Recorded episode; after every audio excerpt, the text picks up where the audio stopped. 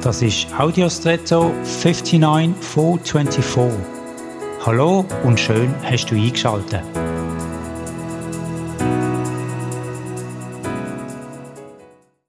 Noch vor nicht allzu langer Zeit hat man für eine Einzahlung zur Post oder auf die Bank müssen gehen mit dem Sparbüchlein und einem Ausweis und hat dann so seine Einzahlungen können machen.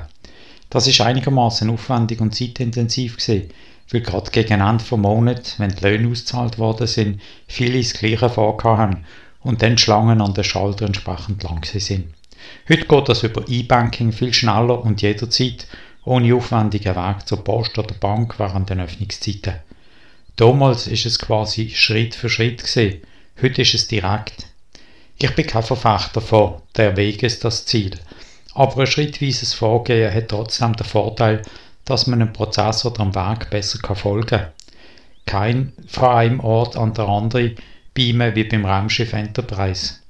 Sonnige Wege sind manchmal länger als gewünscht und vielleicht manchmal auch mühsamer, aber sie helfen unserer Seele, dass sie eben mitkommt. Und das, so finde ich, ist das Ziel.